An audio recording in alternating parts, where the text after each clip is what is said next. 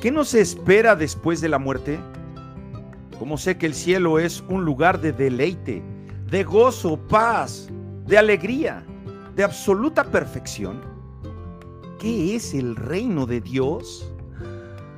Quédate aquí para que te lo expliquemos en tu programa favorito de los martes por la mañana, platicando entre valientes.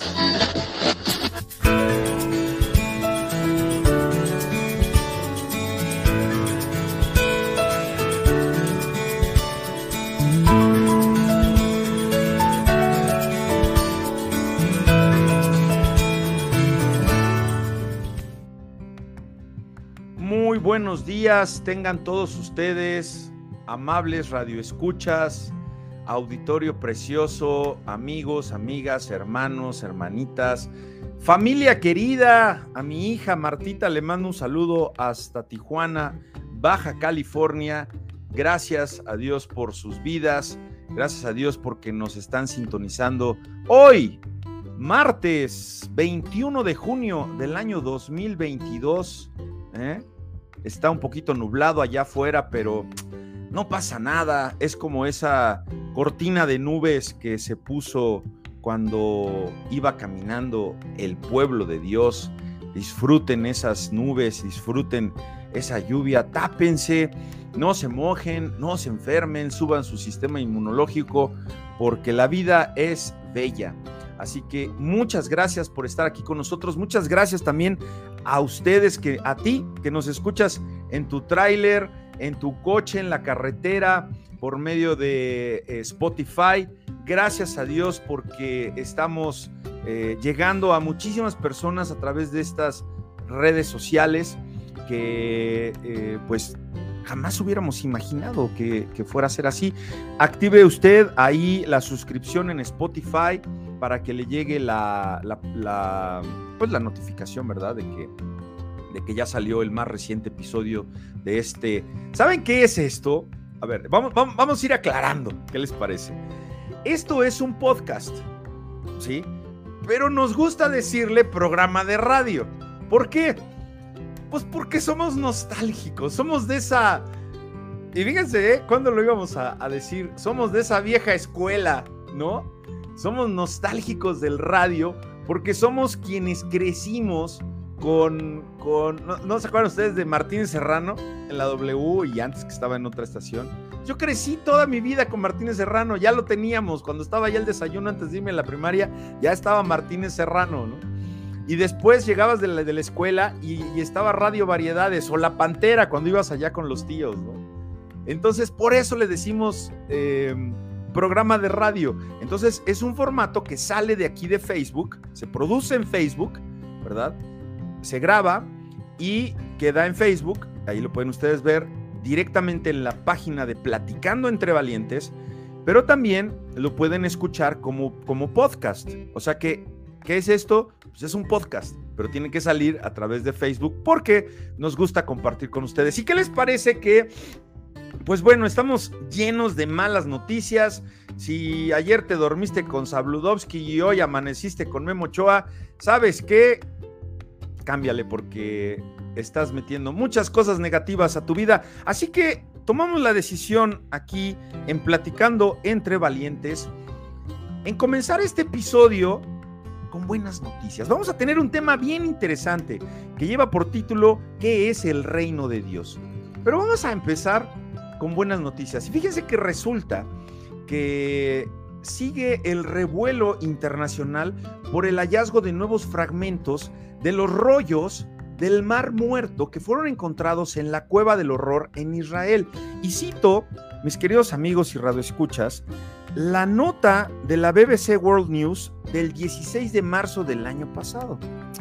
Según la Israel Antiquities Authority, después de más de 60 años, volvieron a hallarse fragmentos de los famosos rollos del Mar Muerto.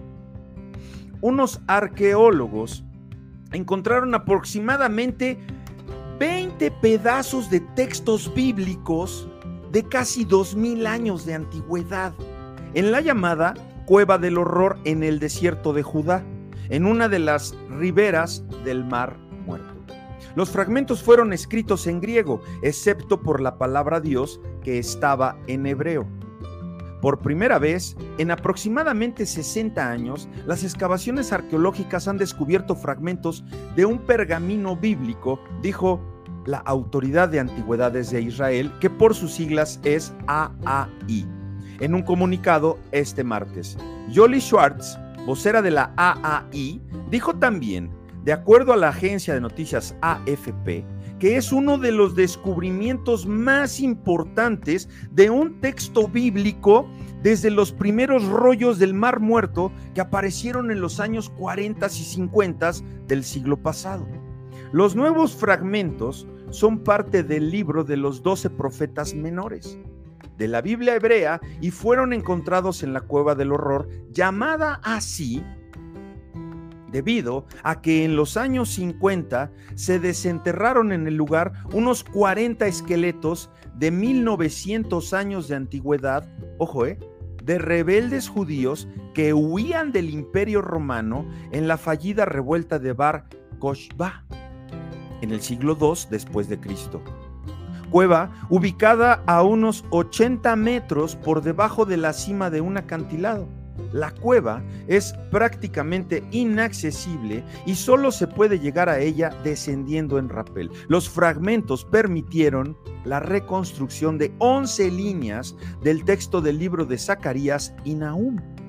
Los primeros rollos del Mar Muerto, unos 900 manuscritos, fueron encontrados entre 1947 y 1956 por beduinos locales en las cuevas de Qumran a unos 20 kilómetros al este de Jerusalén. ¿Qué dicen los textos y por qué son relevantes? Aunque estas piezas son pequeñas, nos dan información nueva que no conocíamos antes, añadió Orem Ableman de la unidad de rollos del Mar Muerto de la Autoridad de Antigüedades de Israel. ¿Qué les parece esta excelente noticia para nuestra fe, para aquellos que todavía siguen dudando y que no nos peleemos con gente que dice que es que eso no es cierto y que no tiene un sustento. Allí está, siguen encontrando evidencias, siguen encontrando textos que van armando el rompecabezas. Por eso me preguntaba ayer un amigo y hermano que hoy se estrena en la producción de Platicando entre Valientes, que está aquí backstage dirigiendo el control, pasando los, eh, los saludos, que ya pasaremos allá los saludos, me decía, oye, pero es que yo escuché un pastor que decía que la Biblia más, eh, pues como, como que más certera en cuanto a contenido de su traducción era la Reina Valera. Sí, porque se trata de una Biblia de traducción formal. Acuérdense que hay traducciones de equivalencia formal y equivalencia dinámica. Entonces, lo que ahora hacen las nuevas traducciones es que toman la información como de esta investigación que acaba de salir y entonces, si ya tenían 900 manuscritos de los años 40, 50, los van comparando con lo nuevo que han encontrado, porque han encontrado cientos, cientos más de manuscritos que son copias del Nuevo Testamento, porque los originales, pues, lamentablemente se perdieron a través de la historia. Entonces, ¿qué sucede? Que escriben estas nuevas traducciones donde mucha gente dice que le quitan versículos a la Biblia. El asunto, y esto está documentado de verdad, ¿eh?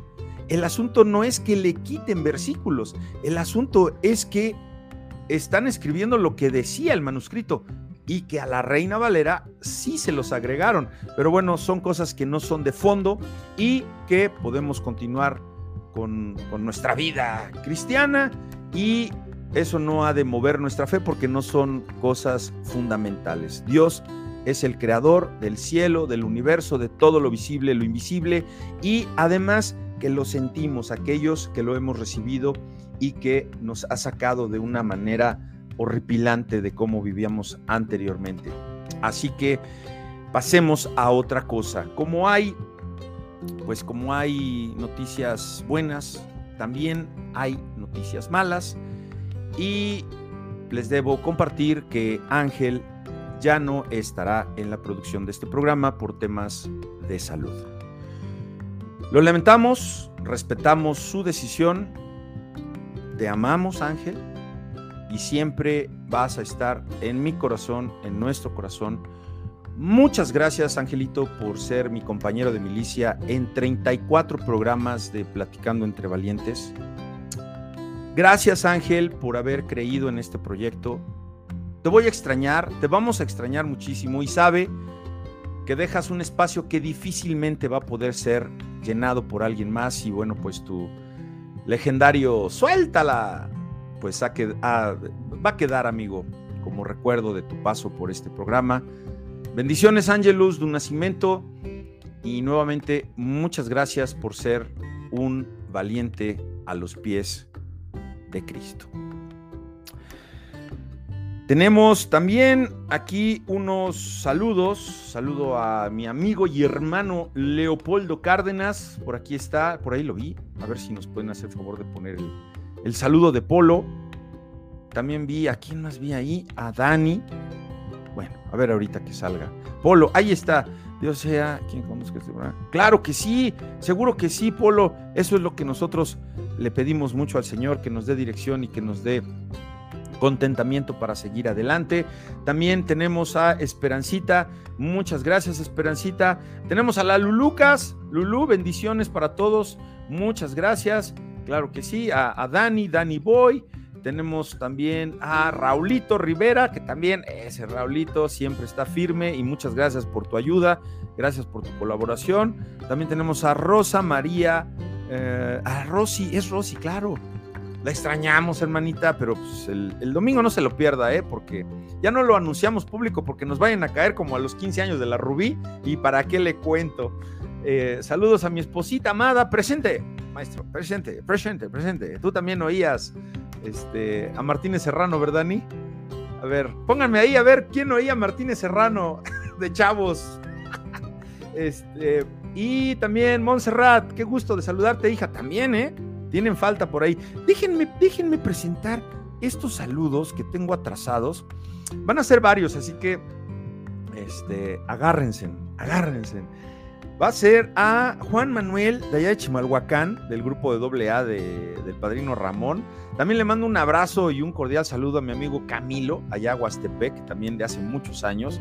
Él, él me arreglaba los coches cuando yo traía coches de Estados Unidos hace muchos años, que me dediqué en algún momento a, a, traer coches de Estados Unidos, por allá de los noventas. Él me los arreglaba. Te mando un abrazo, Camilo, a Huastepec, y estamos pendientes de esos cortecitos que nos vas a echar allá. También le mandamos saludos a Diana Robles, la administradora de Álvaro Obregón, al pastor Ismael Rosas hasta Chiapas, al hermano Elías de Tierra Alta Morena, a mi amigo Jonathan Zamora, que bueno, pues él sé que tiene por ahí una, un recelo con las cosas de Dios. Este, pero bueno, Jonathan, muchas gracias por, por ver las historias y por hacerte presente aquí con nosotros en, algún, en alguna transmisión de, Platicando entre Valientes. A la hermanita Ofelia Medina, a don Jorge, don Jorge Muñoz, eh, Jorge Martínez Amunol mi amigo venezolano de hace muchos años, somos clientes, eh, es mi cliente, yo soy su, su, proveedor, la verdad tenemos una muy bonita relación, que Dios le bendiga a don Jorge, a su esposa también, a Eloísa, que es colombiana, es un, esa casa es una locura cuando hacen una fiesta, cada rato nos mandan a llamar. También le mandamos un abrazo a Enrique, el esposo de Yasmín, también a nuestra hermanita Mélida, hasta Venezuela, claro que sí a nuestra hermanita América chiquita, la hija de América grandota, la hija de nuestro hermanote que está allá en el eje 1, que pronto queremos ir a visitar allá para hacer algún especial, porque él tiene un negocio muy, muy grande de tenis allá en Tepito.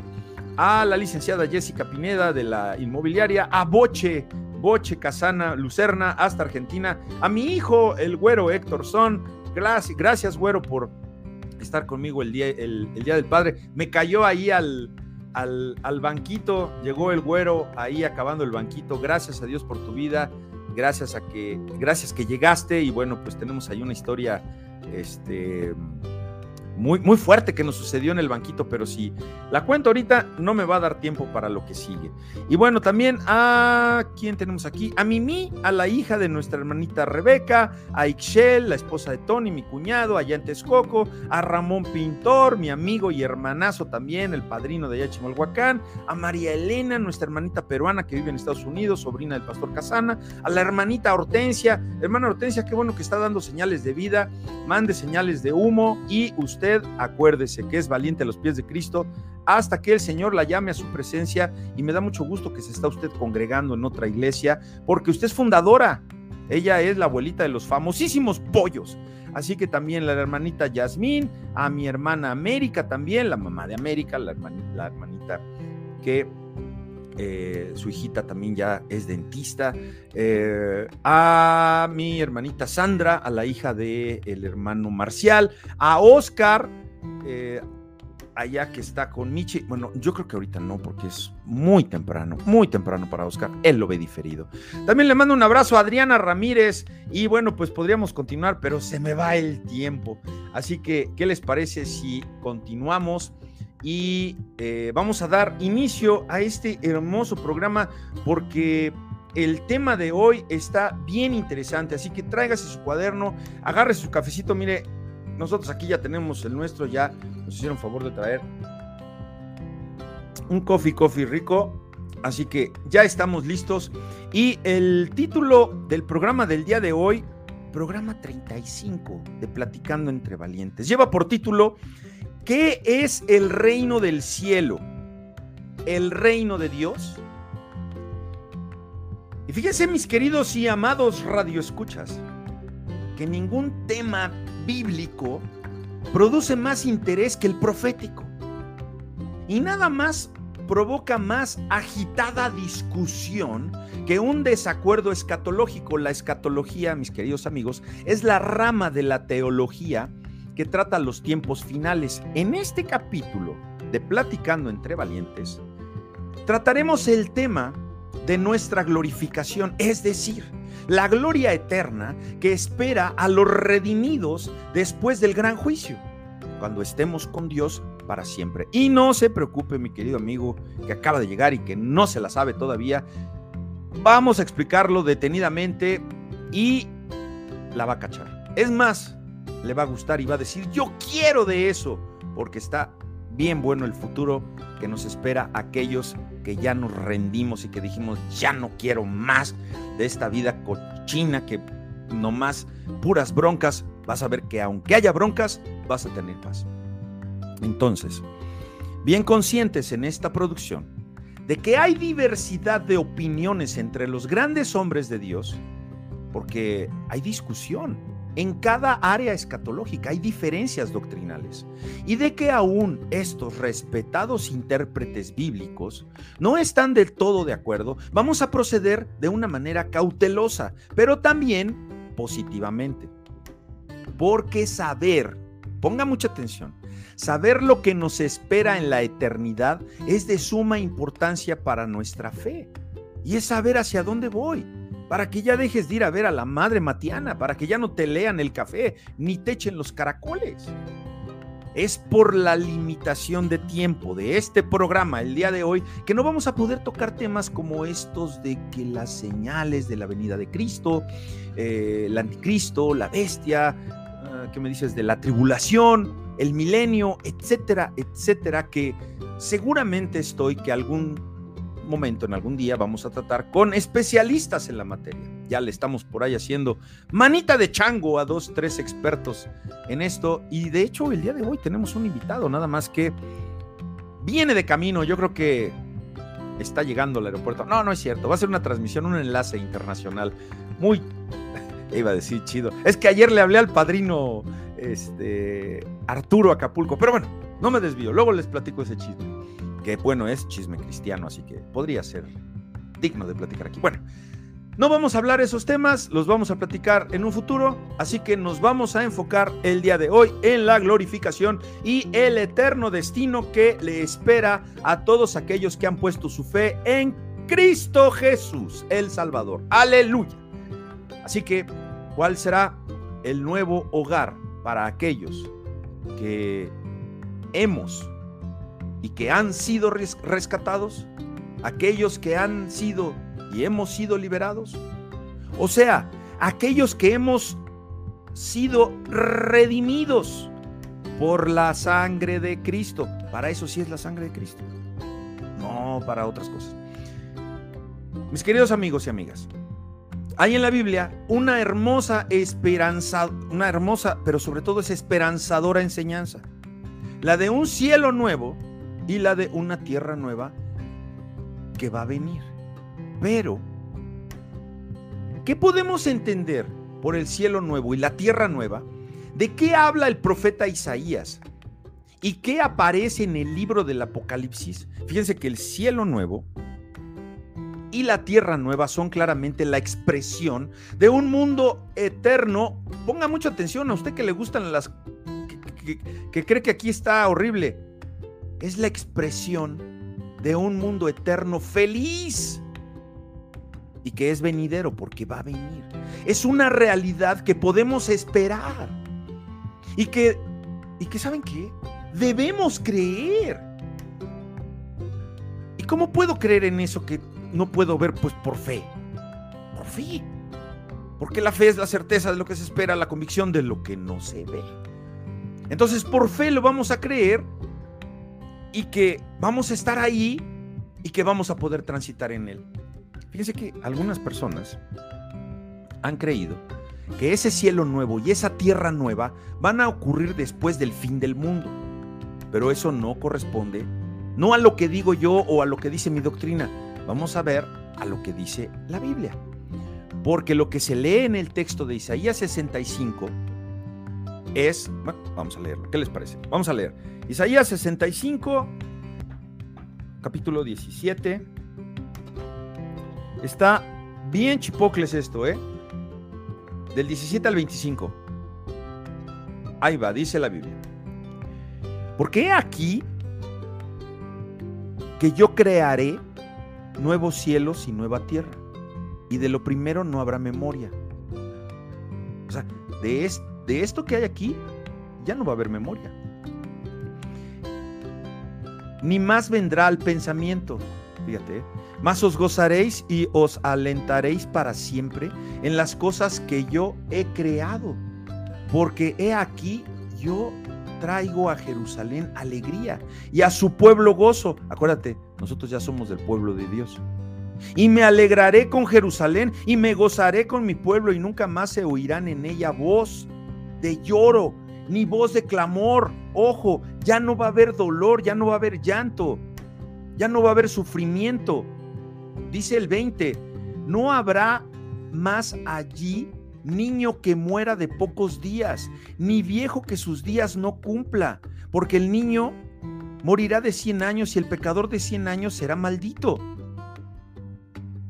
Edificarán casa y morarán en ellas, y morirán en ellas, plantarán viñas y comerán el fruto de ellas. No edificarán para que otro habite, ni plantarán para que otro coma, porque según los días de los árboles serán los días de mi pueblo y mis escogidos disfrutarán la obra de sus manos. No trabajarán en vano ni darán a luz para maldición, porque son linaje de los benditos de Jehová y sus descendientes con ellos. Y antes que clamen, responderé yo.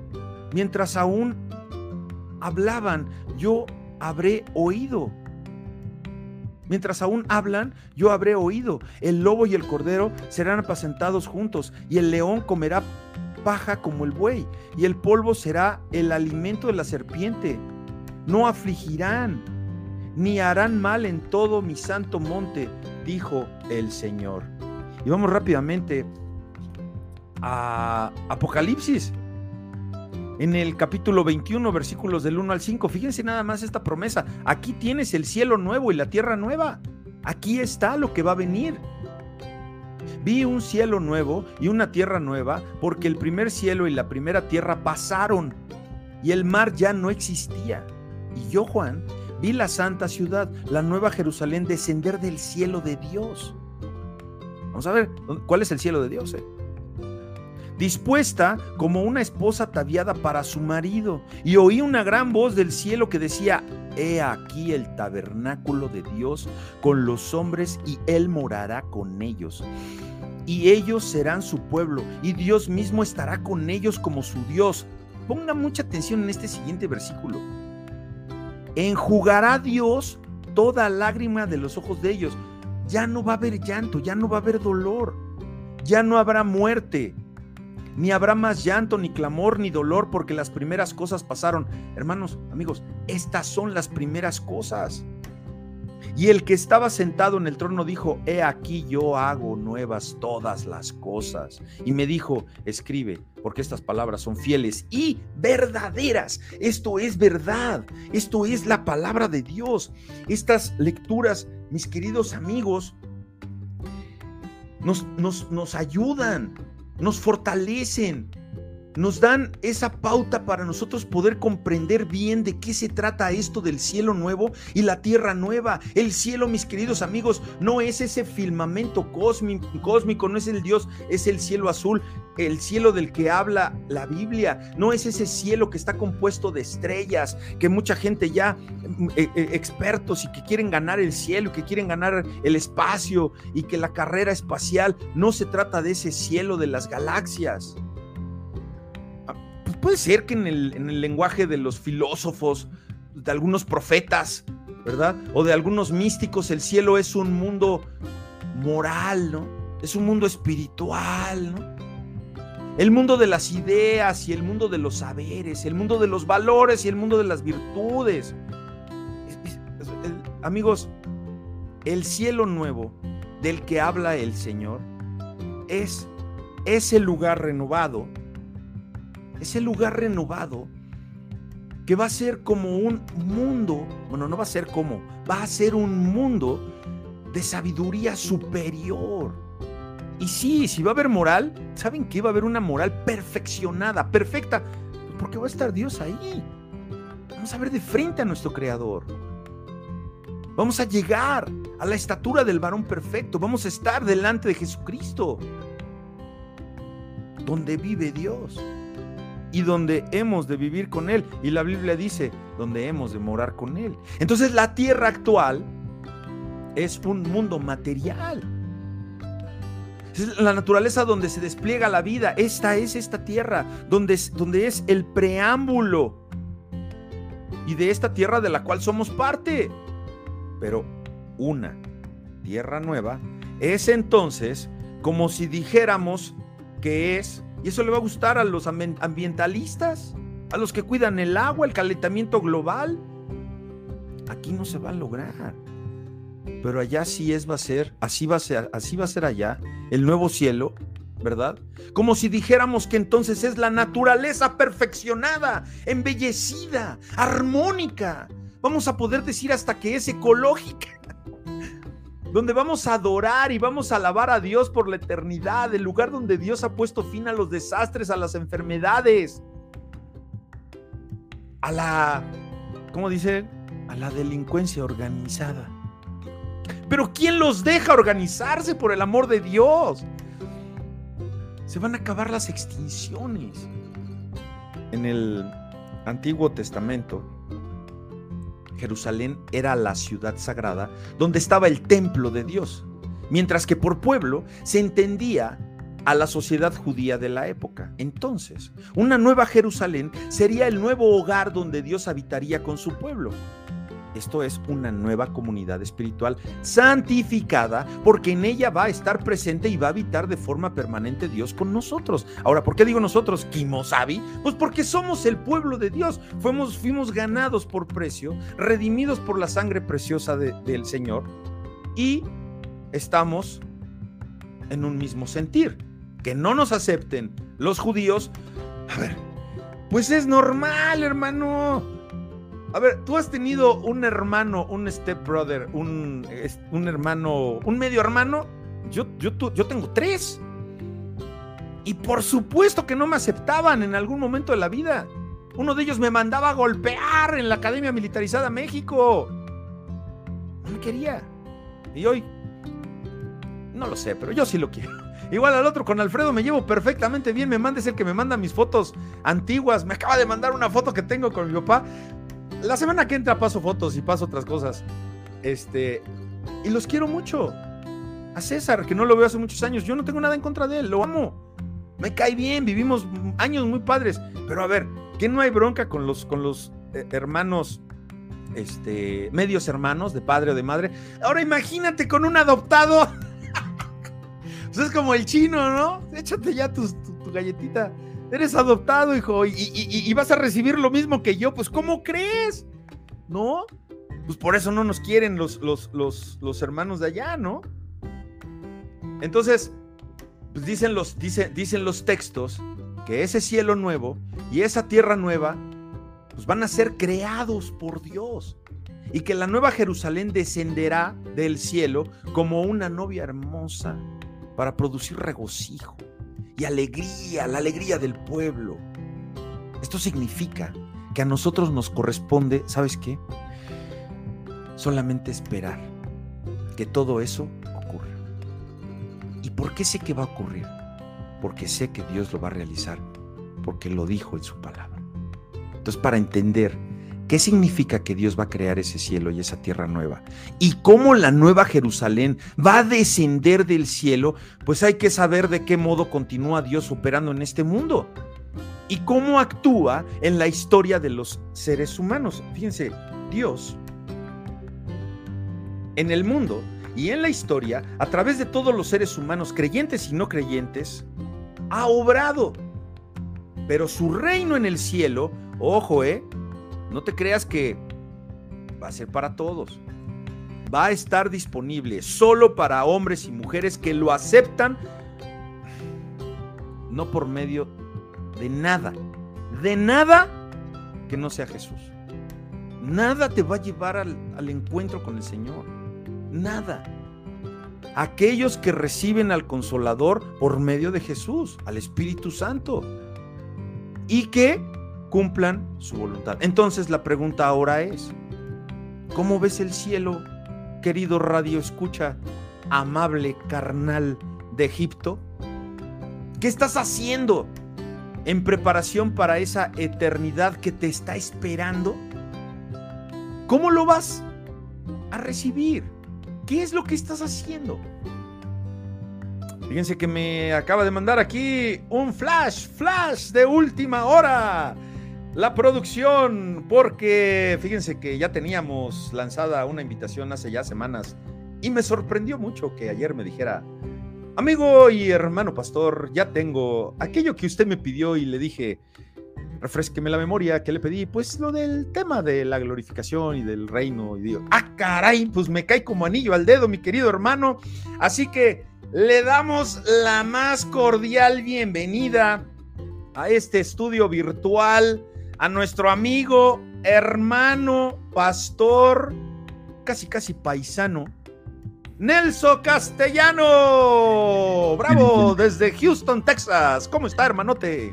Amén, mi hermano. Amén, Pastor Héctor. Bendiciones. Muchas gracias por la invitación. De verdad que súper contento de poder estar aquí, de poder acompañarle y saludando también a todas las personas que nos están escuchando. Y como usted bien dijo, ¿no? Casi paisano, claro que sí. Eh, para la gloria de Dios, en el 2018 yo, yo recibí la nacionalidad mexicana, así que si me ponen arepas, soy venezolano, pero si me ponen tacos de, de carnita, soy más mexicano que cualquiera. para la gloria de Dios. Ahí lo tiene, pues ahí está eh, nuestro hermano que gustoso y, gran fanático del Real Madrid. Bienvenido, hermano. Ay, hermano, no, mire, ya, ya mejor lo acomodamos porque no, no, yo, yo me convertí al Señor y como soy una nueva criatura, entonces yo soy fan del Barcelona, así que... No, me diga eso. Usted le va a la América y el Real Madrid es como la América, así que usted le va a la América. Esos temas escatológicos no son muy profundos. ¿Qué le parece si mejor nos quitamos de rivalidades? Porque si a mí me pregunta cuál le voy, salgo muy golpeado. Muy bien, mi querido hermano y amigo eh, Nelson. Ha estado usted siguiendo el programa, ¿verdad? Entiendo. Claro que sí. Ok, ok. Y eh, estamos hablando de qué es el reino, con todo el contexto que ahorita escuchó usted en la introducción, salta la reflexión que solo nos queda decir entonces, y no con esto quiero decir que ya terminamos, ¿verdad? Pero sí salta una reflexión que me acuerdo de, Mateo 6 en la oración modelo, que dice, venga a nosotros tu reino, hágase tu voluntad en la tierra como en el cielo. ¿Qué opina usted, pastor? Eh, em, vamos a empezar por, por algo muy importante, ¿no? Eh, yo creo que todos nosotros en algún momento de nuestra vida como latinoamericanos hemos eh, rezado, vamos a ponerlo entre comillas, la oración del Padre Nuestro. Y muchas veces al, momento de hacerlo y, y, repetirlo por, por algo tradicional o por algo infundado en, en, nuestra, en nuestra familia, lo repetimos sin tener noción de lo que estamos diciendo. Pero como usted bien lo dijo, Mateo lo, lo, lo, detalla, Lucas capítulo 11 también lo, enseña. Cuando la palabra del Señor nos dice, porque es Jesús enseñando ahora a los discípulos, venga a nosotros tu reino. Lo que está queriendo decir es que nosotros tenemos que permanecer en este lugar, en esta tierra que Dios creó, en, este, en, estas, eh, en estas maravillas que Dios nos dio, haciendo y ministrando el reino de Dios en este, en este lugar.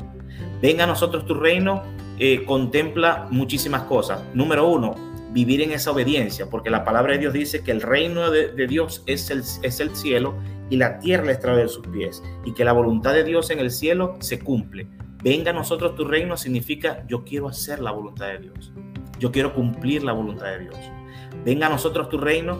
Eh, eh, el, el, Señor Jesús dijo, el reino de los cielos se ha acercado. Pero antes de decir el reino de los cielos se ha acercado, dijo, arrepiéntanse y conviértanse, porque el reino de los cielos se ha acercado. Venga a nosotros tu reino, habla de salvación para la humanidad. Venga a nosotros tu reino, habla de que nosotros debemos eh, permanecer en, esa, en, esa voluntad divina del Señor, haciendo lo que a Dios le corresponde. ¿Y qué es lo que, que nosotros tenemos que hacer? Alabar a Dios, amar al Señor, exaltar al Señor y amar al prójimo como nosotros mismos. Esa, ese contexto de venga a nosotros tu reino significa yo voy a establecer las maravillas que Dios tiene en este lugar. Porque yo soy, como usted bien lo decía ahorita, yo soy representante. Yo soy ese, ese, ese hijo adoptado, ese, ese hijo que, que, que, ha sido insertado, ¿verdad? Para establecer el reino de Dios en la tierra para, para que la gente crea y conozca que hay un Dios maravilloso, que hay un Dios de, de, de verdad, que está preparando. El Señor Jesucristo dijo, me voy y les haré morada para cuando regrese por ustedes. ¿Y cómo tenemos nosotros que vivir en ese paréntesis? Estableciendo el reino de Dios en nuestra vida, estableciendo el reino de Dios en, en, nuestra comunidad, estableciendo el reino de Dios en nuestra familia, estableciendo el reino de Dios en la sociedad que nosotros podamos ser esa luz que impacte al mundo. Y cuando nosotros estamos caminando bajo esa premisa, bajo esa ordenanza de parte de Dios, entonces podemos decir confiadamente, venga a nosotros tu reino, hágase tu voluntad, no la mía. Así es. Y ahí es donde a veces nosotros tenemos eso, esos desacuerdos, por cuando queremos hacer mi voluntad y no la de Dios. Pero la, la, la, la frase eh, eh, y, y el texto bíblico dice, venga a nosotros tu reino, hágase tu voluntad, ¿verdad? En la tierra, así como se establece en el cielo. Fíjese, Pastor Nelson, que eh, haciendo la investigación para este, este capítulo, encontré que la escasez de, mensajes que hay sobre el tema del cielo en estos tiempos, porque hay mucho charlatán, pero un estudio serio como el que nosotros eh, estamos hoy haciendo aquí y gracias por haber participado. Eh, y que no haya estudios muy profundos y que sean concretos, ¿verdad? Sin querer acariciarle el oído a las personas, eso puede atribuirse a que muchas eh, recibimos muchas críticas, se nos han hecho muchas críticas a los evangélicos en especial, de que nada más tenemos la mente, la mente metida en el cielo que no nos importa lo que está sucediendo en la tierra. Que, que le pongo un ejemplo, que algunos dicen, es que es, es que del cielo es de lo único que ustedes hablan, de lo único que piensan de la salvación. Que vivimos este mundo que está, eh, que, que, estamos viviendo en este mundo que está lleno de problemas, que no ven las, las aflicciones, que no ven el calentamiento global, que no ven las crisis, y ustedes parece que no lo ven. Están, una vez dijeron, una vez escuché a alguien que dijo que estábamos muy entretenidos con el cielo, que, que nos cerramos a la actualidad.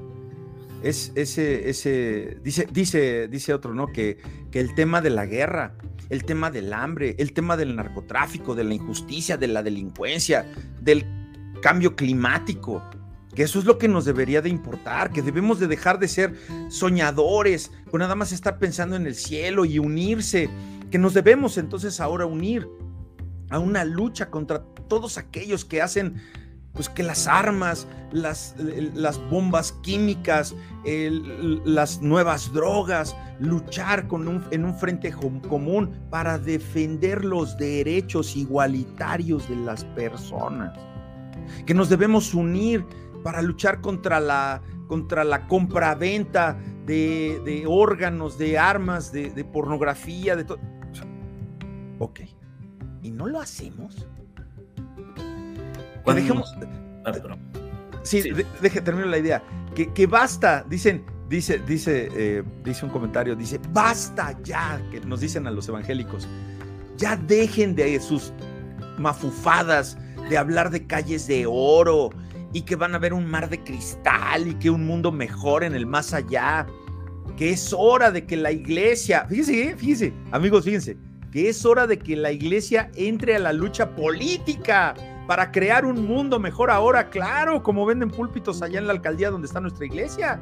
Que yo salí con banderitas de un partido político en vez de salir con hojas para evangelizar a la gente. En venta están los púlpitos. ¿Para qué? Para que te den un terreno allá en la alcaldía. Que abandonemos la idea de salvar almas que se van a ir al más allá. Que lo bueno es en el más acá. Entonces, ¿cómo le contestamos a esas personas, mis queridos amigos? Fíjense que tenemos dos, dos palabras. Una de ellas, las dos las dijo Pablo, dice, pongan en su corazón, pongan su corazón pongan su corazón en las cosas de arriba, donde Cristo está sentado a la diestra de Dios. Piensen en las cosas de arriba, no en las terrenales. Colosenses 3.2, 3.1.2. Y encontramos este, este pensamiento en la carta de los Efesios. Oro para que los ojos de su corazón, o sea, no estos, porque estos se los van a comer los gusanos estos de aquí, estos que van a ver la eternidad si tú lo deseas, estar delante de tu Creador. Que esos ojos de tu corazón, dice, sean iluminados a fin de que conozcan la esperanza a que Él os ha llamado, la riqueza de su gloriosa herencia en los santos. Mi querido hermano Pastor Nelson, bájela de apechito. Amén, amén. Eh, cuando usted daba la, la lista, ¿no? Y, como usted bien dice, Pastor Héctor, las personas siempre tienen una lista para, para señalar, pero esa lista se, se hace muy grande porque la gente no ha entendido el reino de los cielos. Si la gente entendiera por qué nosotros miramos a, ese mar de cristal, por qué nosotros miramos esas calles de oro, yo le voy a poner un ejemplo muy sencillo y después me voy a ir a un texto bíblico. Cuando una persona tiene el futuro garantizado, no se preocupa por el presente, ni vive en el pasado, sino que disfruta el presente sabiendo que su futuro está realizado. ¿Verdad que sí?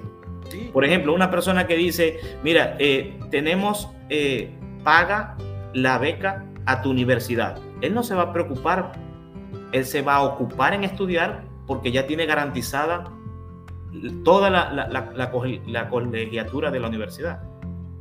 Pero aquel que no sabe, ¿y cómo voy a hacer para estudiar? Y vive en esa zozobra. Y comienza. Nosotros somos personas que tenemos garantizado un lugar que Cristo está preparando para nosotros. Ahora, Nicodemo tenía un problema también acerca del reino. Y habla Juan en el capítulo 3 que Nicodemo tenía una confusión, como ahorita mucha gente tiene confusión. Y vamos a decir, Nicodemo era una persona que estudiaba la ley. Nicodemo era, Nicodemo era una persona que representaba, eh, digamos, una autoridad porque era una persona estudiosa de la ley. Y Cristo le dijo, eh, Pepe, yo creo que si Cristo hubiese sido mexicano, le hubiese dicho, a ver, aguántame, aguántame las carnitas. le hubiese dicho. Sí, me lo echaron a perder, ¿eh? Se echó a perder, ¿eh? Y le dijo, eh, dice Juan 3, de cierto, de cierto digo, que el que no naciere de nuevo no puede ver el reino de Dios. Y yo voy a agarrar la palabra ver de la traducción de la Reina Valera a entender. No puede entender. Las personas no pueden, no pueden entender por qué nosotros nos enfocamos en el reino. ¿Por qué nosotros solamente hablamos en el reino? Porque mientras yo más me enfoque en las cosas de arriba, las cosas terrenales van a ser más suaves de vivir. Mientras que la gente entienda que hay un reino de Dios, que lo que tiene es amor, gozo, justicia y paz, y que nosotros decimos, bueno, yo quiero que ese amor, gozo, justicia y paz que está en el reino de Dios venga a la tierra y comenzamos a proclamar el reino de los cielos, toda esa lista larga que usted ahorita nombró, Pastor Héctor, se va a ir disminuyendo al punto de que Dios quiere que esté en cero. La Biblia dice que Dios vino a salvar a todo aquel que se había perdido. Y yo estoy en la lista. Yo estaba en los que se habían perdido. Y Dios nos salvó. Y al estar yo en la lista de los perdidos y pasarme a la lista de los salvos, de los salvos, ¿de qué más voy a hablar sino de salvación? ¿Por qué? Porque yo tengo, la, como decía al principio, yo tengo mi futuro garantizado y yo quiero que otros tengan el futuro garantizado. Pero la gente está mirando en lo terrenal. La gente está buscando tapar un hueco haciendo otro. Nosotros no estamos tapando huecos, nosotros estamos sanando almas. Y para sanar el alma y la mente y el corazón de las personas, tenemos que establecer el reino de Dios en esta tierra. Tenemos que entender que yo amo al prójimo no por lo que el prójimo me da, sino por lo que el prójimo representa delante de Dios. Tenemos que entender que yo hago las cosas porque las quiero hacer, no para que las personas me digan, oh, pero qué bueno es este hermano. Oh, por No, no, no, no, no. Yo hago las cosas en obediencia, por amor. Lo que me impulsa a mí a hacer buenas obras es amar a Dios, no lo que la gente diga. No busco una amistad por conveniencia, sino que busco una amistad de manera intencional para que esa persona entienda que Cristo mora en nuestra vida. Y el Cristo morar en mi vida es el reino de los cielos. Ese es el reino de Dios. Es establecer el reino de Dios. ¿Cómo no vamos a hablar del cielo, Pastor Héctor? Si es lo que a nosotros nos, nos, anima, si es lo que a nosotros nos impulsa, si es lo que es, el, es, el, motor, es el cafecito de la mañana. Mucha gente dice, necesito café para, para, para arrancar y yo necesito el reino de Dios para vivir. ¿Cómo la ve, pastor? De lujo y es muy, muy aterrizado, ¿no? Fíjese que es que, y lo vemos que a través de, de, de todo el Nuevo Testamento, somos, somos llamados, hermano Nelson y amigos. O sea, la Biblia, Dios quiere que estés aquí y que aprendas de su palabra para que te vayas preparando para el cielo. O sea, porque muchos dicen, bueno, es que si ya es cristiano y luego hace cosas malas y luego que pues es que a nosotros no nos toca juzgar. Lo comentábamos el domingo en el púlpito sobre la gracia de Dios, ¿no? Él se la da a quien Él quiere, cuando quiere, y sobre todo a quienes menos la merecíamos, ¿no? Sea, ¿quién era yo? renacuajo de agua puerca, todo podrido en mis pensamientos, en mis pecados. Y me dio gracia. Entonces para eso quiere el Señor que estemos en esta vida, que nos vayamos preparando para lo que vamos a tener en la eternidad, porque bueno, eres salvo, tienes la corona, pero después empiezas a obtener esos galardones. Y eso es un tema buenísimo, pastor, el de los galardones. Entonces tenemos que tener puesta la mirada en esa bendita, en esa hermosa promesa de nuestro Señor Jesucristo. Y, entonces, como dice Nelson, tenemos que pensar y actuar, ¿verdad? Preparándonos, pues para el día que estemos con Cristo. Y ese, eso es lo que todo hijo de Dios debe saber. Le cuento rápidamente, pastor. Sucedió ayer una, pues una, no es tragedia, la verdad es que los tiempos de Dios son perfectos. Y el Señor llamó a su presencia a una hermanita en la fe de allá de Texcoco. Esta señora de hecho estuvo en nuestra boda, fue con su esposo, eh, eh, creyente, hermana en la fe, y resulta que tenía un muy buen cargo, no sé dónde, tenía una muy buena pensión, entonces vivían bien, él, su esposo y su hija, creo que tiene un hijo también, me parece que sí. Y resulta que el hombre iba a la iglesia, pastor. Se congregaba, cantaba, levantaba manos y aleluya y santo santo, dejaba su ofrenda. Pero le ponía los cuernos a la hermanita. Andaba de ojo alegre en su trabajo y tenía su canchanchana. Resulta que al pasar los años, la hermanita se dio cuenta. Y el hermano, pues no lo negó, pero dijo, pues el famoso, hazle como quieras. El hijo empezó a crecer, se lo empezó a llevar al camino de la perdición, al chupirul, lo volvió borrachín, le daba para las cosas, se echó a perder el chamaco, la hija salió adelante, es profesionista y la hermanita se quedó en la casa con los brazos cruzados. ¿Y ahora qué hago? Y a llorar como la muñeca fea en los rincones, agarrada de su señor. Y no podía hacer nada. Bueno, el hombre llegó, seguía viviendo ahí en su casa, al, grado de la desfachatez de que se tatuó, viviendo con la hermanita todavía, se tatuó en el brazo el nombre del amante y no se divorciaban. Y decía la señora que lo que quería el hombre era quedarse con todas sus cosas y con su pensión, porque quedaba de heredero, ¿no? Y, le daba vueltas en la cabeza y esto y esto y esto. sufría mucho la hermanita, ¿no? Resulta que la semana pasada la encontraron en un restaurante como vistiendo eh, casi como indigente, con maletas. Y la persona que se la encontró era otra hermanita de la fe, amiga de ella, que le dijo, oye fulana, ¿qué estás haciendo? Pero que ya la vio como, como muy este, ida, ¿no? Se, desconectó, ¿no? Entonces, pues, ¿qué pasó? Que pues ya no me aguantó.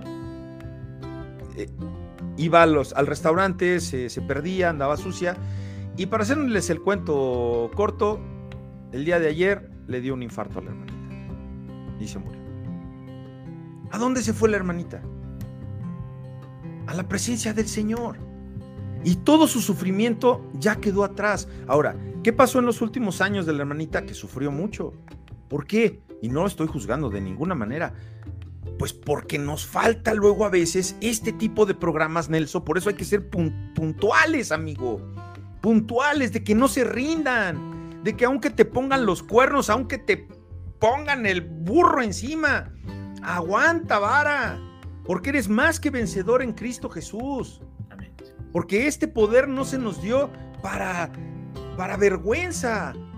Se nos dio para que nosotros saquemos la lámpara de debajo de la mesa, que seamos luz al mundo y que podamos nosotros ser esa esperanza. La hermanita se fue al cielo y este canijo a ver, ¿qué va a pasar con este hombre? ¿Lo va a perdonar Dios? ¿Qué creen? ¿Qué creen? Que si se arrepiente genuinamente, el Señor lo perdona. Y eso no nos va a gustar a muchos, ¿verdad? ¿Eres Dios? Este, conozcamos el carácter de Dios.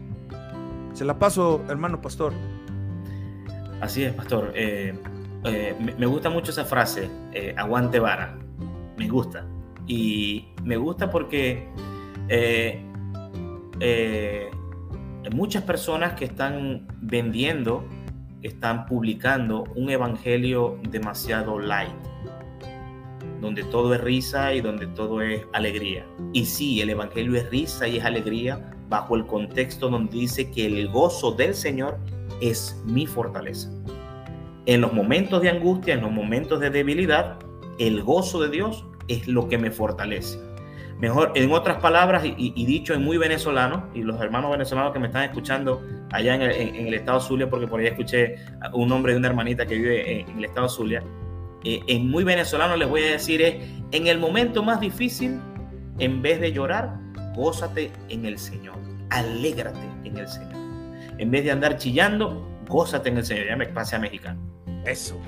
El tema está que la profundidad escritural nosotros debemos procurarla para no caer en ese engaño, para no caer en ese error. Usted decía algo, otra cosa que, que, me gusta mucho y es, a muchos no les va a gustar si este hombre se arrepiente y Dios lo perdona. Pero nos, ¿quiénes somos nosotros? Para decir me gusta o no me gusta. A veces me dicen a mí, eh, ay hermano Nelson, mire, estoy pasando por esto y mi mejor amigo y, aquella persona que nunca pensé que me fallaba, me falló. Yo le dije, ahí estuvo el error. Ahí estuvo el error. Mi confianza tiene que estar puesta en Dios. Pero ¿cómo me va, a, me va a haber hecho eso a mí? Dice muchas veces. Le dije yo, Cristo nunca pecó y le hicieron peor. Y él, entre comillas, aguantó vara por usted y por mí. Él fue a la cruz del Calvario aguantando vara por, para que nosotros hoy podamos tener ese cielo garantizado, esa vida eterna plena en Cristo garantizada, que no me la da nada de este mundo, no la puedo comprar, no la puedo adquirir con títulos universitarios, ni doctorado, ni posgrado. Simplemente cuando yo llego a los pies de Cristo, Cristo no me pregunta, Pastor Héctor, ¿cuánto tiene la cuenta bancaria? Para ver si califica para salvación. No le dice eso. O no, nos dice, eh, hermano Nelson, eh, una pregunta, ¿tiene título universitario? A ver si califica. ¿Es profesionista? Si no, no califica para salvación. No, no, no. Cristo hace una pregunta muy sencilla. ¿Quién eres? Y nosotros decimos, soy un pecador que necesito tu gracia, tu perdón en la, hecha en la cruz del Calvario, esa sangre derramada en la cruz del Calvario para ser libre de mis pecados. ¿Y qué dice? Entre en el gozo de tu Señor cuando reconocemos eso.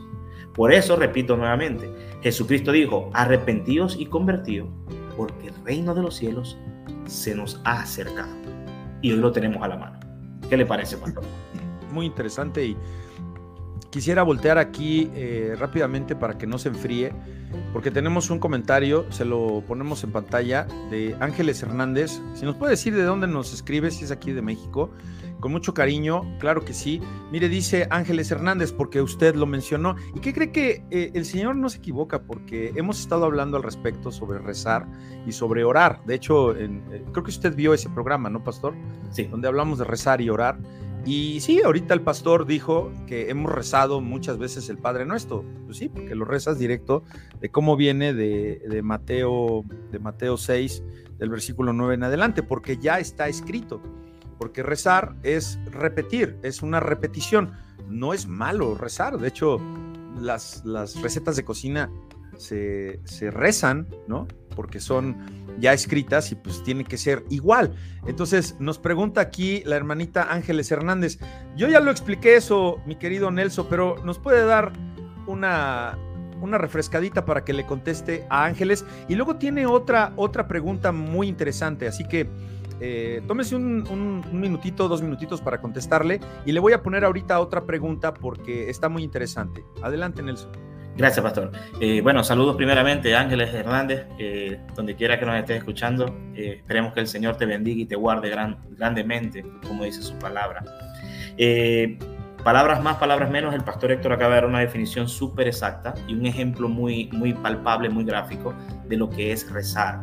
Él hablaba acerca de la receta de cocina, yo puedo decir las normas de una institución cuando necesitan ser eh, eh, aclaradas y cuando necesitan ser dictadas a una persona que no las conoce bien o que simplemente las omitió, se le reza la norma. Eh, creo que hay un término legal que dice y el artículo reza y se, se, nombra el artículo. El pastor, el pastor Héctor lo puede decir con mucha más propiedad que yo. El tema de que puedo rezar, sí, yo puedo agarrar la Biblia ¿verdad? Y buscar el Salmo 23 y leerlo y hacer de eso un rezo para mí. Eso no está mal. ¿Dónde puedo yo perder el enfoque? Si solamente lo digo y lo repito, mas no lo vivo, entonces Santiago me dice que soy oidor y no hacedor. Cuando yo soy oidor y no hacedor, yo puedo tener un pecado de omisión al saber que esto que estoy haciendo, ya entendí, ya escuché que no se debe hacer, pero yo lo sigo haciendo. La diferencia entre orar, orar es hablar con Dios, es conversar con Dios. Jesucristo nos dio ejemplos muchísimos de cómo Él se acercaba al Padre. Y había una oración que yo digo que eh, parte de esa oración no ha sido contestada, cuando el Señor dice, Padre, yo te pido que, que, ellos sean uno, como tú y yo somos uno, ellos sean uno en cada uno. Y yo creo que eso es, lo, es, es importante tenerlo. ¿Puedo rezar algo? Sí, pero tengo que hacerlo. El apóstol Pablo decía, cantaré en el Espíritu, pero cantaré con entendimiento. Yo puedo decir, rezaré el Padre Nuestro, sí, no está mal, pero si lo, lo estoy leyendo nuevamente es para entender que venga tu reino, haga tu voluntad así en el cielo como en la tierra, que yo voy a, que, que le voy a dar gracias a Dios por el pan de cada día, que cada día el pan que se presenta a mi mesa no es por mi esfuerzo, no es por mi dedicación y mi inteligencia, sino que Dios a través de eso proveyendo para mí. Entonces yo lo puedo rezar. Oración es algo más íntimo, ¿verdad? Yo, yo por ejemplo, no me veo eh, llegando eh, con, con, mi hija, con mi hijo de tres años, con mi hija de 10 años o con mi esposa todos los días a decirle lo mismo, porque la voy a cansar. Sino que tenemos un diálogo, ella me dice y yo le respondo, ¿verdad? Yo le digo y ella me responde y en el diálogo nos vamos entendiendo. Así es el Señor, porque quiero que, quiero que sepan algo, Dios es un Dios que responde, porque Dios es vivo y es real y está disponible para nosotros siempre. Espero, ángeles, que que esto haya sido de bendición para tu vida. Y, permítame agregar, muchas gracias Nelson, permítame agregar que ciertamente, como dice Nelson, eh, el, Padre Nuestro, pues usted lo puede rezar, se lo puede aprender de memoria, como muchos nos lo aprendimos, pero le, pusimos ahí en pantalla Mateo 6, 7, léalo, léalo, y dice a la letra, y reza, fíjate, ¿verdad? Y Mateo 6, 7 reza de la siguiente manera, porque si no, entonces yo, yo lo estaría cambiando. Yo lo tengo que rezar, ¿me entiende? Lo tengo que repetir tal como viene la palabra. Y reza así. Y orando, ahí viene la diferencia. Eso lo platicamos en otro programa, véalo atrasadito. Y orando, no uséis vanas repeticiones. Como los gentiles que piensan que por su palabrería sin sentirlo. Y que después de padre, oye, mi hijo de Ah, ah. digo, en mexicano lo expliqué, pastor. Así, no, ya está bien, así está bien. Para que amarre. Eso es. Y dice, dice, dice, como los gentiles que piensan que por su palabrería serán oídos. Cuidado, porque eh, rezar la palabra, citar la palabra, sirve para, pues, comentarla, ¿no? Pero esa, ese, ese rezo, dice la Biblia en Mateo 6.7, que no la escucha el Señor. Y regresando al tema, bueno, esa es una duda que, fue importante aclarar. Aquí está otra, fíjese aquí. ¿La puede leer Nelson para que usted la vaya carburando y la pueda contestar? contestar? Ah, ok. Sí, Ángeles dice, ya no entendí. Permita, perdón, pastor, es que la voy a leer en, en audio porque como esto es es programa de radio. Acuérdense que es podcast. Aquí los beneficiados son los que nos están en vivo. Se están dando las tres con este par de muñecos. ¿eh? Van a decir, oye, me cayó re bien el barboncito este. Y el canocito, ese muchacho canocito. ¿Eh? Ahí le mandaremos su, su playera. Mire, ay, qué lástima. Ya no, ya no pudimos hacer la premier oficial. Pero tenemos nuestras playeras nuevas. Se me hace que usted sí lo entiende, porque usted allá en Venezuela fue a Kinder de paga. Dice believe. believe. Ah, sí. Sí, claro. Acá para los mexicanos, ¿qué significa believe? ¡Y ya lo agarré torcido! Se fue de mojado a Estados Unidos, no sabe. ¡No sabe! No hable mucho, no hable mucho, no hable mucho, no hable mucho, que me, que me tocan la puerta. La migra, que lo regrese. Bueno, dice aquí, eh, dice, ya no entendí. ¿El cielo es aquí o después que muera aquí en la tierra? Eso de nacer de nuevo, sí lo entiendo. Adelante, pastor. Eh, lo hablamos al inicio y el, pastor Héctor también lo comentaba. Cuando eh, hay, hay dos puntos. Venga a nosotros tu reino, quiere decir que nosotros podemos establecer el reino de Dios aquí en la tierra. Pero cuando hablamos de esa morada celestial, cuando hablamos de esas calles de, oro, de ese mar de cristal, recordemos que Jesús dijo, me voy, se quedan con el consolador, el Espíritu Santo que los guiará a toda verdad. No me guía otra persona, es el Espíritu Santo lo que, el que me guía a toda verdad. Y voy a preparar morada celestial para cuando venga por ustedes. Y el pastor Héctor hablaba algo, yo me estoy preparando en este paréntesis de vida, cuando yo nazco de nuevo, yo tengo una vida eterna. Hay personas que van a tener una muerte eterna, muy lamentable, pero la eternidad existe, para bien o para mal. Y cuando yo tengo una vida eterna plena en Cristo, entonces yo voy a disfrutar de esa morada celestial que Dios tiene para mí, con un cuerpo glorificado y muchas otras cosas más que tendríamos que, que, extenderlo, pero yo puedo establecer el reino de Dios y la voluntad de Dios en la tierra, porque soy un embajador de Cristo. La Biblia dice que yo soy representante de Dios en la tierra. De hecho, las primeras personas no, los llamaban cristianos, los llamaban cristitos, porque se parecían, le decían, este se, este se parece al Cristo. Entonces, yo puedo establecer el reino de Dios en la tierra, pero e, ese, ese, ese reino de justicia, paz y gozo que hablaba el pastor Héctor, donde hay, vuelvo y repito, calles de oro y mares de cristal, las vamos a obtener cuando Cristo venga por nosotros o cuando nosotros partamos con el Señor y estemos en esa morada celestial. Espero, ángeles, que, que haya sido de bendición eh, para ti esto que estamos compartiendo. Adelante, pastor. Muy bien, bueno, eh, continuamos y eh, en cuanto a que la iglesia evangélica está solamente pensando en, los asuntos del cielo y que no nos ocupamos y que pues, la comunidad cristiana no se ocupa de cuestiones eh, terrenales. Podemos citar, eh, tengo por aquí una nota del el doctor J.I. Parker. Es bien interesante esto porque nos habla del socialismo, del comunismo que encabezó Karl Marx. Y fíjense que dice que la formación de los gremios laborales, porque pues su origen del comunismo tiene que ver mucho con la cuestión de los sindicatos, dice que tiene un origen, fíjate qué interesante, ¿eh? en el metodismo de Juan Wesley. Juan Wesley es un puritano, es, un hombre que, que, ama, que amó a Dios y que las ideas de Karl Marx tienen esa formación de Juan Wesley. A ver, entonces, ¿quién tenía más acercamiento? ¿Quién tenía más cielo en su corazón que Juan, que Juan Wesley? Entonces, ahí puedes tú afirmar que sí, hay, hay mucha historia basada en estudios y en aportaciones de gente que ama a Dios. Hay un famoso predicador que acaba de partir a la, a la presencia del Señor, ahí con sus bemoles, Luis Palau. Él era compañero de milicia de Billy Graham y, cuenta que hubo un encuentro con el expresidente de Colombia, Alfonso López eh, Michelsen, y Michelsen le dijo que luego de escribir su tesis, él hizo una tesis doctoral sobre, fíjate, sobre la influencia de Juan Calvino en la democracia. Y concluyó que sin una ética calvinista es imposible que funcione, ojo, eh, la democracia. Y ahorita están de manteles largos allá en Colombia, pastor, con el triunfo de este Petro, ¿no? Sí.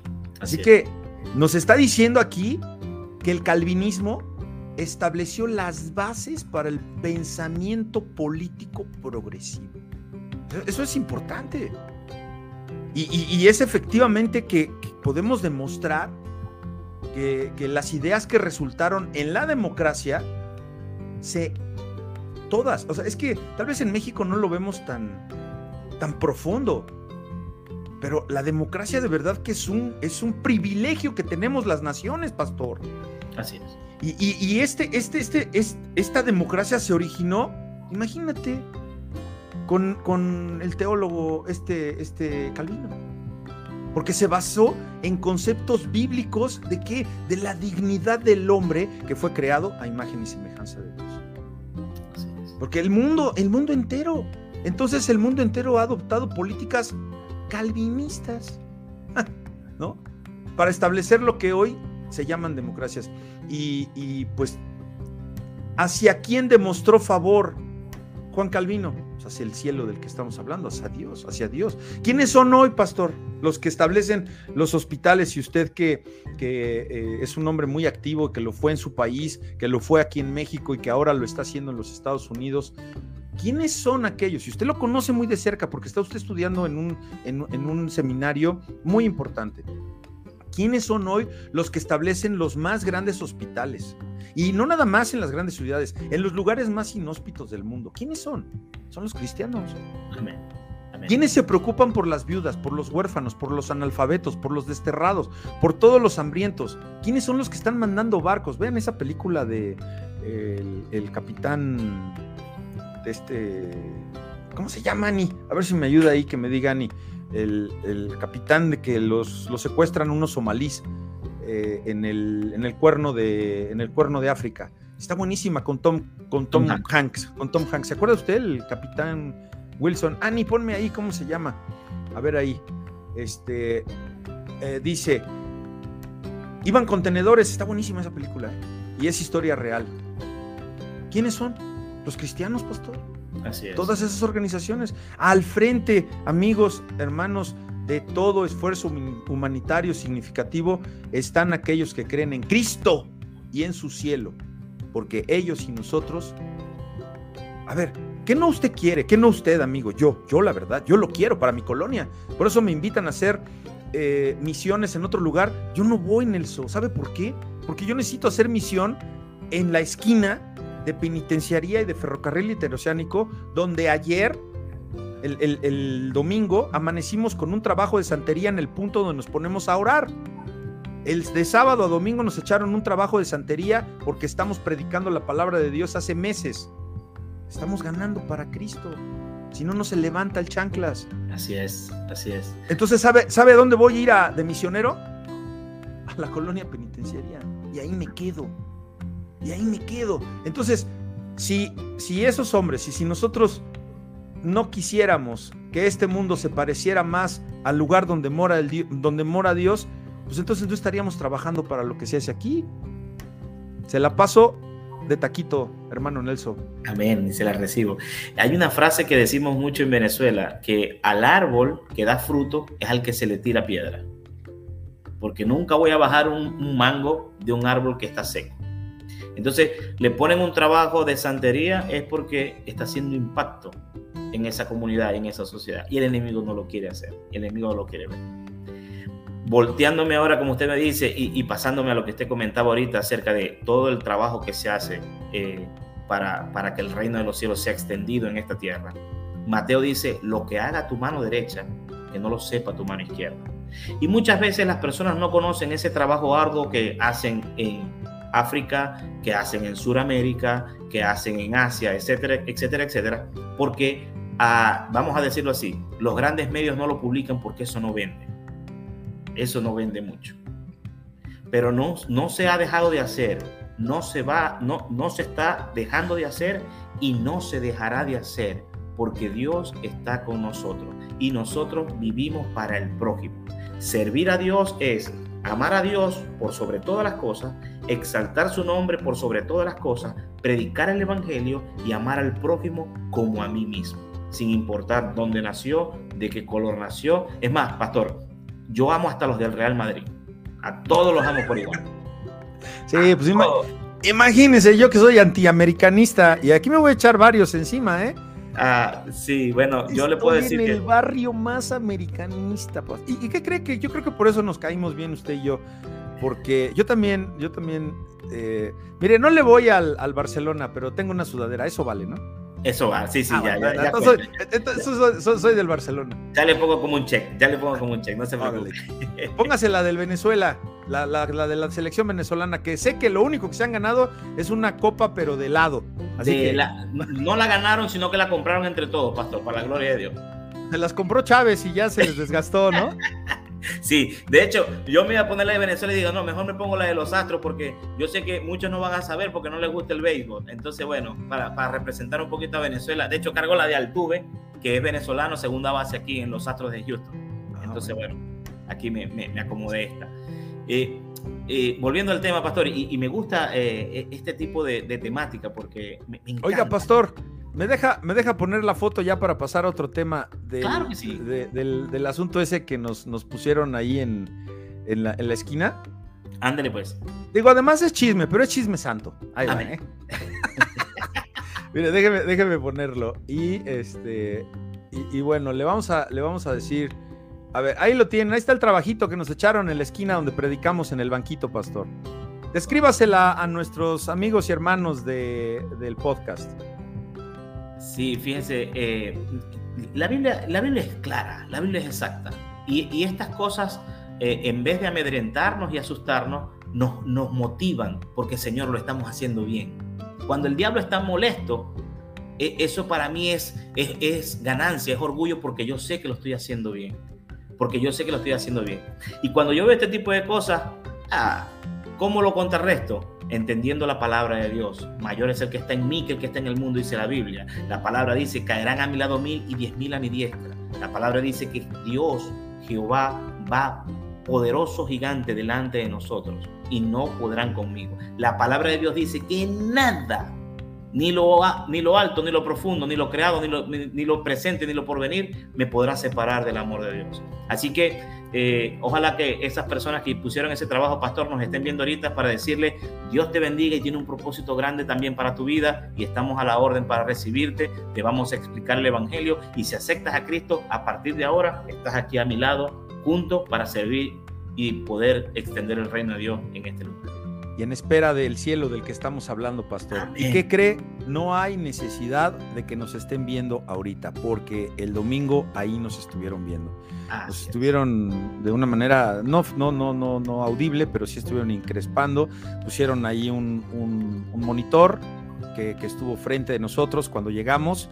De hecho, eh, mi esposa fue con él, le entregó un separador de libros que entregamos ahí en la jornada de, de, la prédica y pues ahí está el trabajo, ahí está, yendo tras el, la promesa, ¿verdad, pastor? Así es. Muy bien. Vamos a darle, vamos a darle celeridad porque pues aquí ya el pastor Nelson, este, primero lo vamos a mandar unas clases de Duolingo y luego lo... no, hombre, miren, ya ven, tienen futuro, ustedes que fueron al Harmon Hall, ¿Eh? Ahí está, mírenlo, ya tiene hasta nacionalidad, ya residente, ya le dieron green card. ¿eh? No, hombre, está con todo, Pastor Nelson. Eh, pues fíjense que entonces es, es real, hermanos, que, que el no saber lo que en realidad nos espera, eso es, como dice Nelson, lo que, lo que nos debería de estar aterrando por sobre todas las cosas ya dejar de pensar en lo que en lo que está sucediendo aquí, en cómo vamos a vivir, en qué va a pasar. Tenemos que ser esforzados y valientes. Tenemos que es que va a llegar la añadidura y aún así, sin que busques el reino de Dios y su justicia, te llega la añadidura.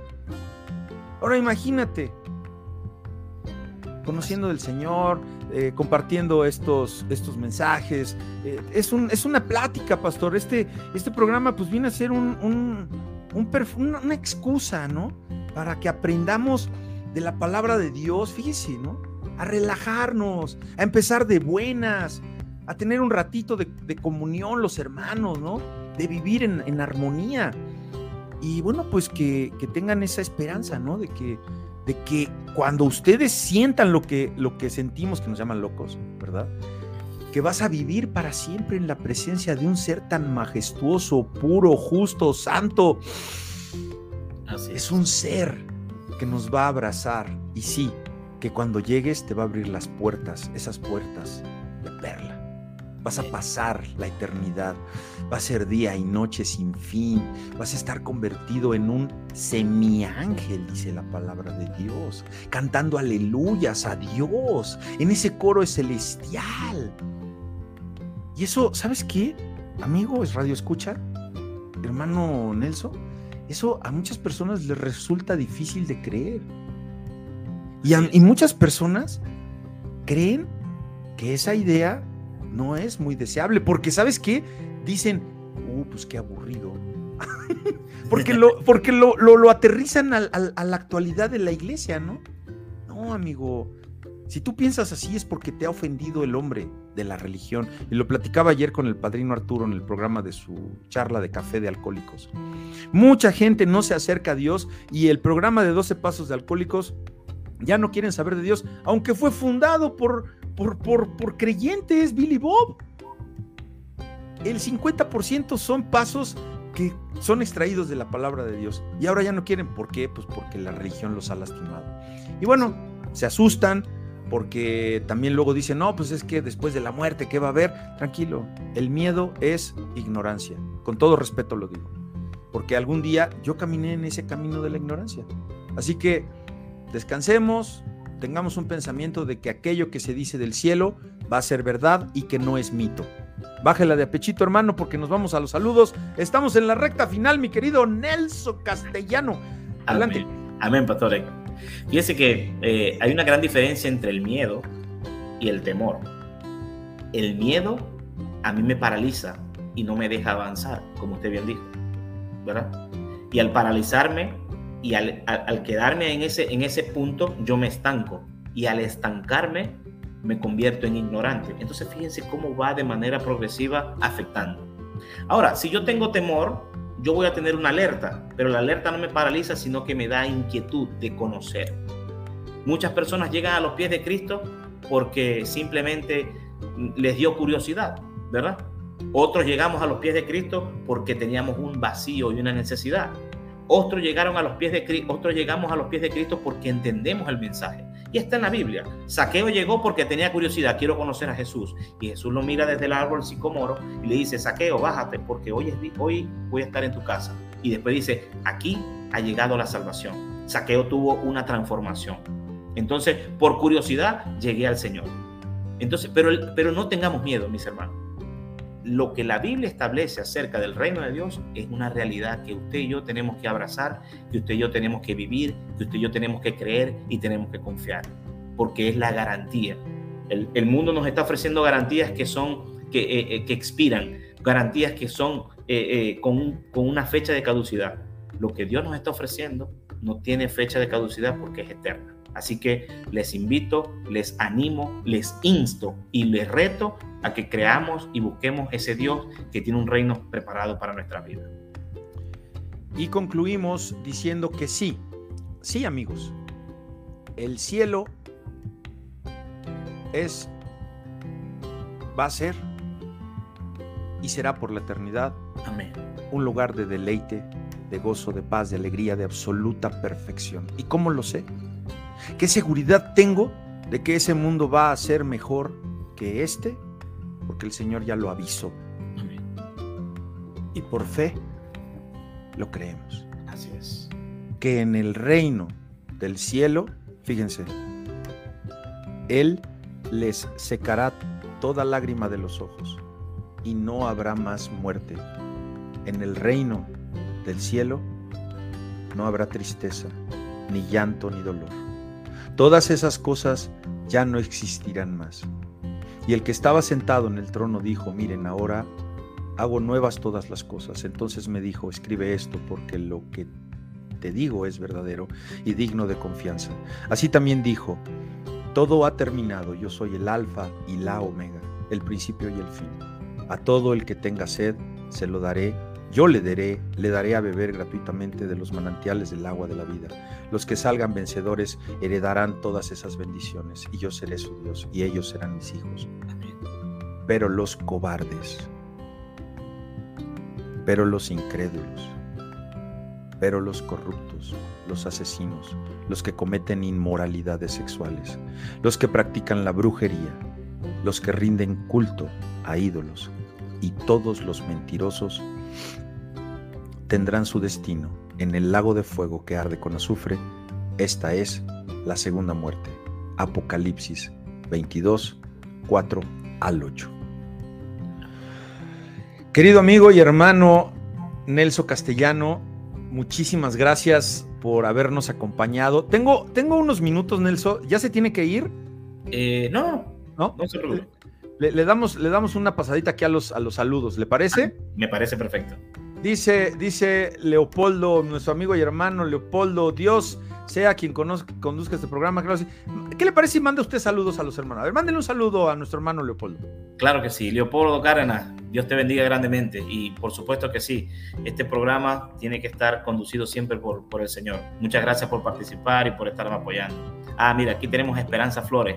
Buenos días, pastor, bendiciones. Amén. Buenos días para usted también, Esperanza. Que Dios te bendiga. Marilu, bendiciones para todos. Amén, Marilu. Dios te bendiga grandemente. Es la Lulucas. Ajá. Sí, por eso no decimos todo el nombre, porque, ay, Dios mío, nos hace tropezar la Lulucas. Dani Boy, ¿usted no conoció a Daniel, el hermano argentino que vive en Puebla? Eh, sé que es discípulo también eh, de, del pastor Casana. Así es. Hoy no estuvo el pastor Casana ni Olga, los extrañamos, pero bueno, sígale con los saludos. Le está, ya se enganchó el, el Nelson, ¿eh? Desde Puebla, Daniel. ¿eh? Está en Puebla, Daniel, ¿no? Sí, sí, sí. Ah, bueno, Daniel, Dios te bendiga grandemente. Y allá vaya al Zócalo a comer un mole de esos sabrosos que dan ahí en el Zócalo. Mira, se, me para, se, me para, el pelo de acordarme nada más cuando en Puebla. Sí, esa pancita no es de aire, ¿eh? No, no, no, por ah, supuesto.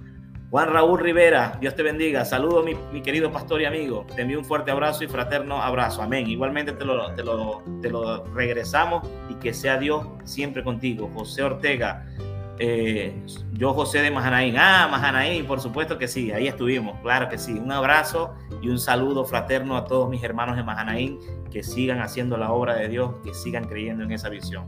Ángel Hernández, eh, eso sí, que el árbol que da más fruta al que se le tira piedra, por supuesto que sí, Ángeles. Dios te bendiga, por ahí vi también que Ángeles es de Acapulco, así que un saludo a todos los de Acapulco y en la playa se, se vive mejor. Ahí está, mira, soy de Acapulco por la gracia de Dios, amén. Pescado frito todo el día, con ahí. Ay, Dios mío, bueno. Amárrenlo a este, ¿eh? ¿Ya se soltó? Edgar Díaz, Dios siempre Vamos a dejarlo. A ver, sígale.